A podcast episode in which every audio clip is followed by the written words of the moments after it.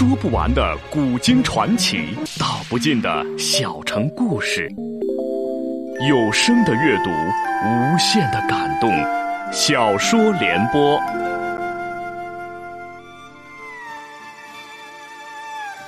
三国末年，司马氏把持魏国朝政，不惜私养死士，以暴力暗杀政敌。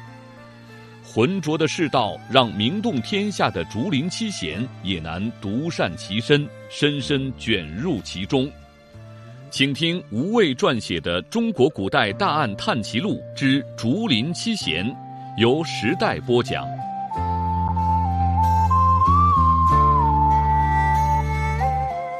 向秀是竹林七贤中唯一不喜欢酒者，闻言不禁炸舌道：“我竟是不知线下买酒。”不是论斗啊，而是论车了。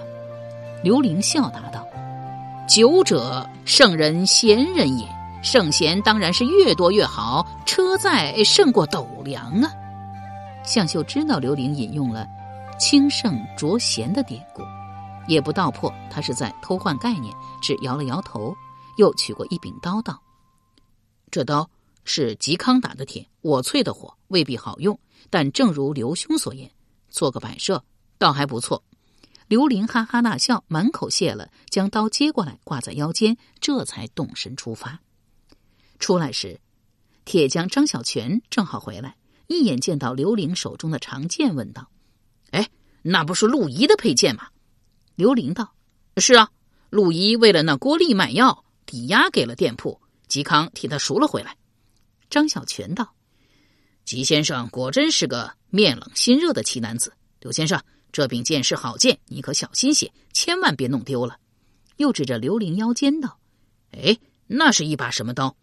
刘伶乐滋滋的说：“嵇康和向秀打的，怎么样？不错吧？”张小泉拿起来掂了一掂，说：“这刀后面重了半分，根本就不平衡，哪里叫刀啊？好在也只是给刘先生装装样子，要是拿出去卖，可要砸了我张铁匠的招牌了。”刘玲笑道。我是装样子没错，但所谓名师出高徒，嵇康、向秀是张铁匠的学徒，刀打的不好，追根溯源，到底要怪谁呢？张小泉一怔，随即摇头道：“我就知道不能够跟你们这些名士斗嘴，我总是会落下风。”刘玲一路快马加鞭，到寿阳山时，天光已暗。刚驰进皇宫酒炉，便听到东首竹林中有厮杀声。刘伶大吃一惊，见店家狄希正站在门前，忙跃下马，爬上坡，问道：“哎，出了什么事啊？谁在竹林中打架？”狄希道：“我也不知道。刚刚陆仪来过，买了一些肉品菜蔬。他刚离开，竹林中就传来了乒乒乓乓之声，然后在我这里喝酒的守陵军士就全冲出去了。”刘伶道。守陵军士是守卫顾大将军司马懿陵墓的军队吗？听说他们驻扎在北山，来这里可不算方便，得翻山越岭啊。狄希道：“他们也不是常来，偶尔来。啊，对了，我有个问题想请教刘先生：死去的那位司马懿大将军，不是不起坟茔、不植树、不合葬吗？旁人也不知道他的坟墓在哪里，何以还要派一支军队守在山中啊？”刘伶道。爱折腾呗，显示与众不同啊！哎，对了，店家怎么不去竹林看热闹？不好奇吗？狄希摇头道：“我看过的热闹已经够多了。”又转头叫道：“阿旺，天快黑了，酿酒的曲子准备好了吗？”刘林又等了片刻，听到竹林中惨叫连连，最终还是按捺不住，说：“不跟店家瞎扯了啊！我得去看看到底发生了什么事。”正待赶去竹林，却被狄希一把扯住。狄希素色道：“来酒炉饮酒的军士不少，但打了这么半天也没消息下来，可见对方也不是吃素的。刘先生不会武艺，去了也是白去，还是先留在这里，等他们打完了再说。”刘伶跺脚道：“万一对方赢了，军士都被杀了，还是会冲你我来呀？”狄希道：“应该不会是这种局面吧？军士足有十二三人呢。”至少数目上占了绝对优势。刘伶道：“店家知道盗贼人数少吗？”狄希答道：“不知道啊，我瞎猜的。这里虽是山林之地，究竟还是靠近荆棘，又素是达官贵人爱光顾的游览胜地。天子脚下，哪里忽然冒得出这么多的盗贼来？刘玲蓦然得到提醒，哎呀一声，挣脱了狄希掌握，一路下坡过桥，冲到竹林边，却见林中倒着数具尸体，还有受伤的军士在血泊中呻吟。陆仪亦受了重伤，歪在一棵粗竹上，身旁散落了一地的果肉蔬菜。刘玲闻见一股浓烈的血腥之气，眼前更是挂着一只触目惊心的断手，手中还握着兵器。一时胸口热潮翻涌，差一点就要呕吐出来，强忍着吞了口唾沫，上前扶正陆仪问道：“哎，出了什么事啊？这些人是谁？为什么要杀你？”陆仪道：“他们……”忽听到背后有金刃破空之声，即便刘玲不会武艺，也立时猜到有人正提刀斩向自己，一时浑身发麻，动弹不得，暗叹道。想不到我刘玲竟然不是醉死，而是被人自背后斩死。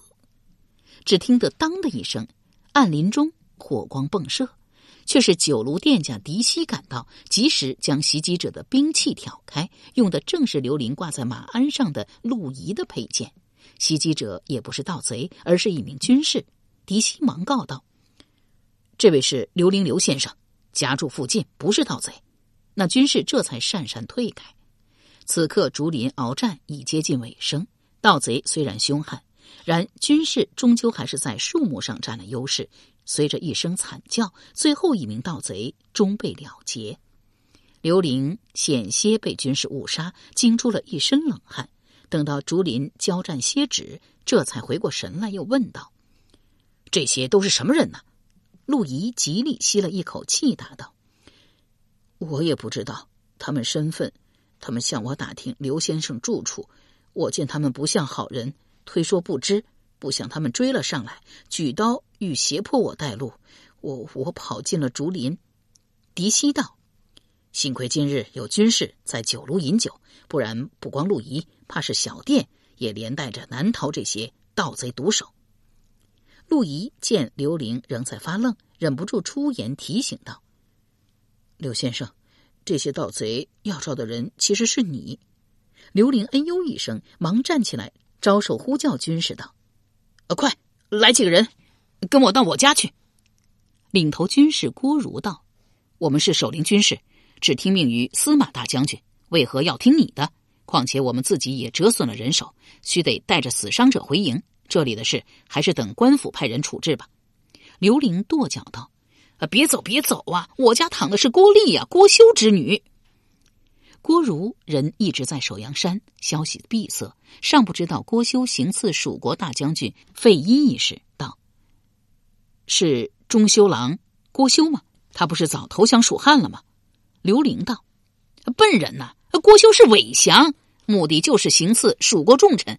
他杀了蜀国大将军费祎，他今日受朝廷追封为长乐乡侯。”又指着林间盗贼的尸首道：“这些人多半是蜀汉安插在洛阳的探子，赶来要郭丽的命。”郭如大概听明白了，忙留下几人守在林间，自己率人随刘玲赶来刘府。所幸郭丽并未出事，倒是守在刘宅的司隶立足见到全副武装的军士，杀气腾腾的赶到，吓了一跳。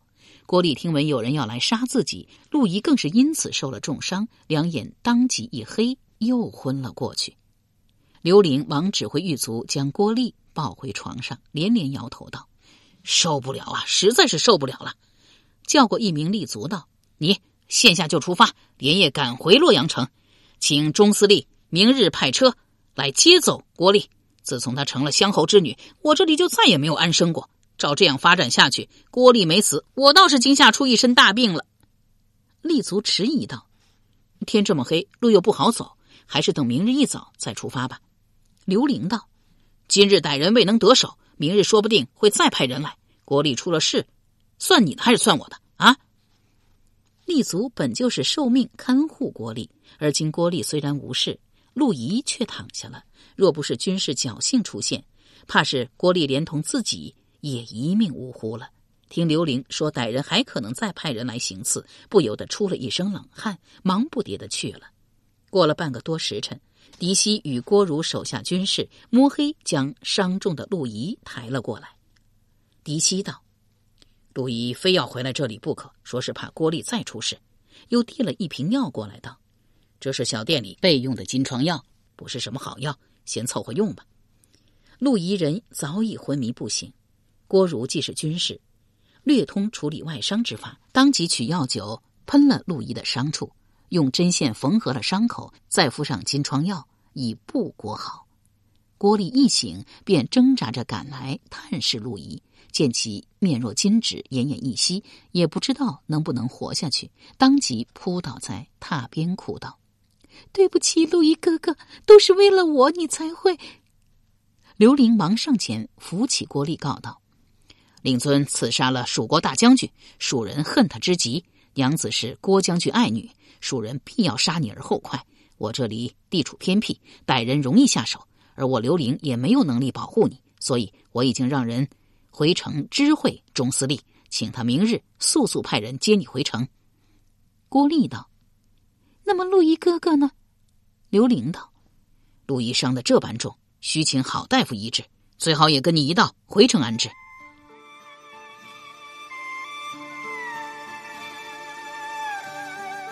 由时代播讲的吴畏撰写的《中国古代大案探奇录·竹林七贤》正在播出。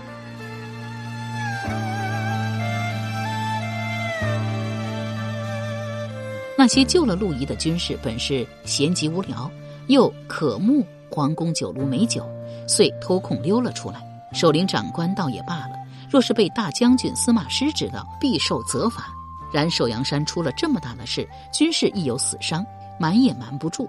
郭如不免很是惴惴不安，特意过来向刘玲请教对策道：“久闻七贤都是当世高人，还请刘先生给出个主意。”刘玲道：“若不是郭军及手下出手，陆仪和郭丽早就死了。怕是那两名私立立足和我自己也难逃毒手。你们救了陆仪，等于救了我，我当然要帮忙。”不妨这样，就说诸位是我请来的，因为担心蜀人要对郭丽不利，又一时不及回城请兵，只好就近叫了守陵军士。郭军带人赶往我家时，正好在竹林遇到盗贼围杀陆仪，所以才出手阻止。如何？郭如大喜过望道：“多谢先生，就这般说。”又道：“刘先生，请安心去睡吧，我会安排人四下防守，直到明日司隶派人来接手为止。”刘府上下手脚忙乱，一直在刘玲房中昏睡的阮咸，居然此时方才醒来，施然出来，低头看了一眼，道：“天色居然又黑了，还是明日再回城吧。”竟又回房倒头睡下。刘玲叫道：“你小子睡了一整天，不饿吗？”阮咸答道：“饿是饿，可吃饭太麻烦了，要动手，要张嘴，吃了还得拉。”刘玲道。不吃啊，最省事，小心饿死你！忽见狄希人还在院中，正朝自己招手，便走过去作了一揖，谢道：“啊，今日多亏狄店家手快，救了我一命，不然我就糊里糊涂的死在那名莽撞军士的刀下了。”狄希摇了摇头道：“我跟来这里不是讨要刘先生谢字的，而是有消息相告。死在竹林间的五名盗贼，我全都认得，都是。”东市福来米店的伙计，刘玲先是一怔，随即道：“那么福来米店应该就是蜀国设在洛阳的联络点了。”狄希道：“小店酿酒用的大米，通常都是在这家米店购买。那五名伙计都曾在酒炉送过货。我有点奇怪的是，他们既是冲郭丽娘子而来，想要打听刘先生住处，为何不到我店里询问？那不是更熟门熟路吗？”刘玲道：“或许这五人本打算来酒炉问路，只是先看到了陆仪，他手里提着肉菜，一望就是住在附近的人，当然是个合适的人选。又或许这五人因为跟狄店家熟识，怕日后失败会牵连到你，所以特意找个不相干的人问路。狄店家觉得哪种可能性更大？”狄希想了想，歪着脑袋道：“呃，前者吧。”想到酒炉附近刚刚发生格斗厮杀，有些担心儿子狄旺一人在家不安全，遂拱手告辞。一直到次日正午，司隶府的大队人马才陆续赶到，用软担架将郭丽和依旧昏迷的陆仪抬了到皇宫酒炉，再换车马。刘玲和阮咸也随着车驾一道回城。到东郊时，刘玲与众人分手，径直赶来马氏客栈。既然陆仪重伤不醒，难以探听诸葛恪一案的线索，便只能去找与他交好的伙计张亮了。张亮在命案当晚当值客栈，后来便请假不至。若说他没有涉入其中，实在是令人难以相信。到东市时，却见司隶立足已然封锁了福来米店。刘玲忍不住上前探听，方知官兵赶到时，米店已人去店空。店家等人均已逃得干干净净，料想这家店上下人等都是蜀人奸细，不见派出去的五名伙计回来，便料到已然失手，干脆连夜逃亡了。马氏客栈店家马超正因为路来米店被查封，得再找米源而发愁，忽见刘玲赶来打听伙计张亮住处，很是诧异，问道：“刘先生找张亮做什么？”刘玲道：“啊。”陆仪托我给张亮带个话马超道：“陆仪还在寿阳山刘先生宅地吗？他既与多起案子相干，官府为何还没有逮捕他？”刘玲笑道：“这个嘛，店家得亲自去问钟司令或者是钟廷尉了。”马超见刘玲似是不愿多提，便也不再追问，告道：“，张亮住在洛水边一条破船上，先生若是看到他，叫他赶快回来客栈。”这么多告假的，客栈都快忙不过来了。来到洛水边时，正好见到有洛阳县差役从河中捞起了一具浮尸。刘玲心中一沉，暗道：“不好，死者该不会就是张亮吧？佩娘胁迫他下了药，而今怕事情败露，又杀他灭口。若不是嵇康善于闻药，发现江水和酒坛中是同一种迷药，可就被他彻底瞒过了。”一念及此，忙挤过围观的人群，问道：“哎，死者是谁呀？姓甚名谁呀？”差役见发问的是个模样猥琐的丑陋男子，便不耐烦的说：“没看到死者头都没了吗？谁还能知道他是谁？”刘玲也不计较差役的蛮横无理，告道：“这个人极可能叫张亮。”差役大奇，忙问道：“你怎么会知道？”刘玲道。因为张亮连着两天没去客栈当值，我来寻他，他人……差役忙问道：“怎么，张亮人不见了？”刘玲道：“这个嘛，我还没到过张亮的住处呢。”差役立即嘘声道：“那你跟着瞎起什么哄啊？快些让开，别耽误洛阳县办案。”刘玲道：“这个人如果真是张亮的话，便关乎廷尉府正在调查的一桩杀人命案。”差役军不妨将尸首直接送去廷尉府，请中廷尉设法确认死者是不是张亮。差役狐疑道：“怎么，你认得中廷尉？”刘玲道：“算是认得吧。”差役一听刘玲搬出了廷尉府，不敢怠慢，忙问道：“先生是要去张亮家中查看吗？小臣陪先生一道去。”差役当然不是真正的关心刘玲，而是想将刘玲拉在身边。如果刘玲所言不虚，无头尸首与廷尉府所查命案有关联，于差役而言便是大功一起。至少可以在廷尉府长官钟玉面前好好露个脸儿。如果刘玲所言是假，廷尉府怪罪下来，差役也可以将责任尽数的推到刘玲身上。刘玲不通事务，一时哪里想得到这狡猾差役的机敏心思，连声道谢。那差役遂命同伴先将尸首抬去廷尉府，自己陪着刘玲来破船寻找张亮。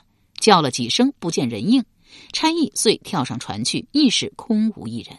差役道：“怕是天冷，这人临时住在别处去了。”刘玲道：“没听说张亮还有别的住处啊。”差役道。但是看这情形，已经有几日没人回来了。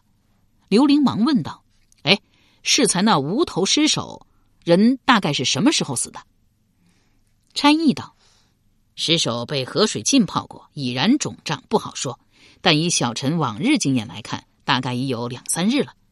刘玲心中愈发肯定，死者就是张亮，心道：一定是佩娘当晚胁迫张亮往江水中下了药，然后又干脆杀了他灭口。为了防止尸首被人发现后认出身份，便将首级斩下扔掉了。但心中仍抱着一丝希望，期盼死者不是张亮，又问道：“据差役军的经验，杀人行凶者斩首抛尸，通常会将头藏在哪里呀？”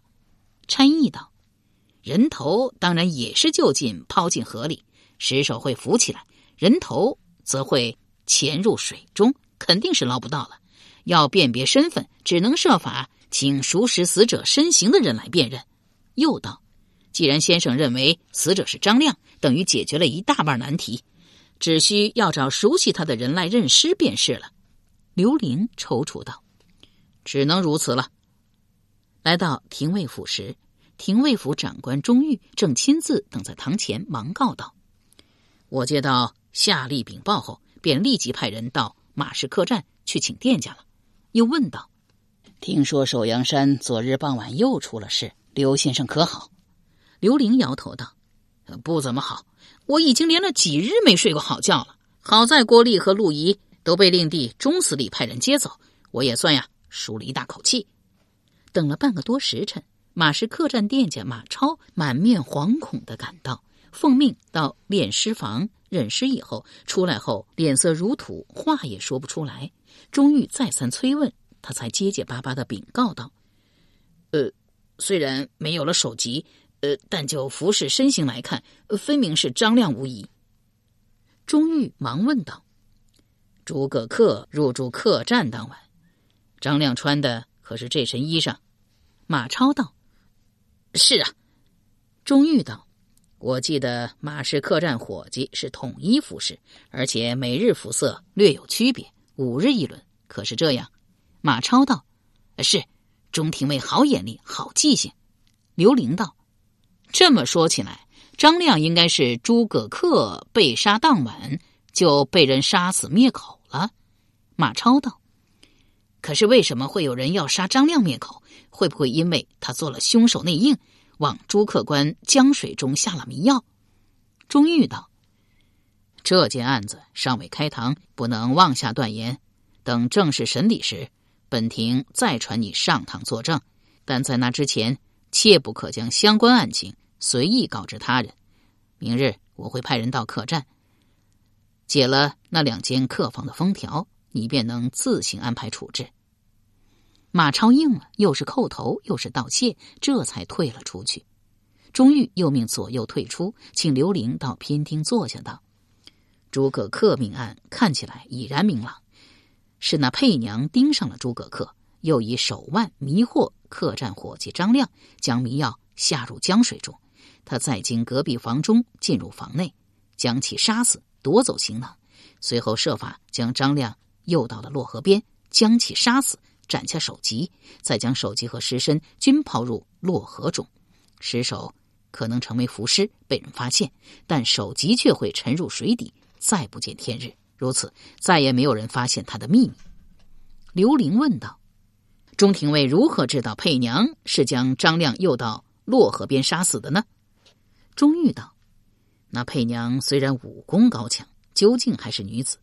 如果在客栈附近杀人，处理尸首会比较费劲。洛阳城内外巡防甚严，万一他被人撞见，不是前功尽弃了吗？”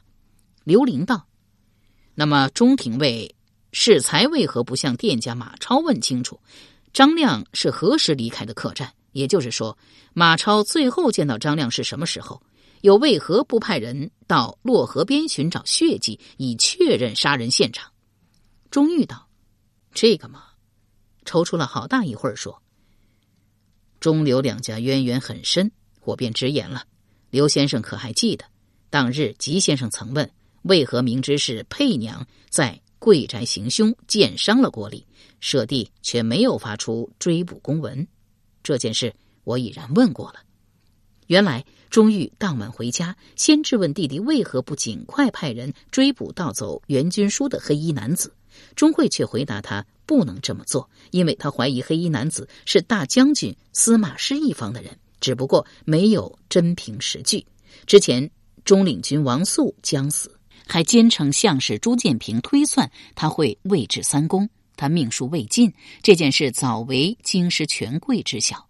偏巧这时出了刘府失窃事件，钟会一听到王肃病逆的消息，便怀疑是其女婿司马昭派人盗取了援军书。但这是见不得光的密事，他不能去问司马氏或是王氏任何一方，哪怕试探也不行。既然目下王素已死，想必袁军书亦已为其陪葬。钟会怎敢盲目发出通缉告示，大张旗鼓的追索黑衣男子下落？由此得罪司马王氏双方呢？钟玉一时默然。由时代播讲的无畏系列小说《竹林七贤》，今天就播送到这里，请明天继续收听。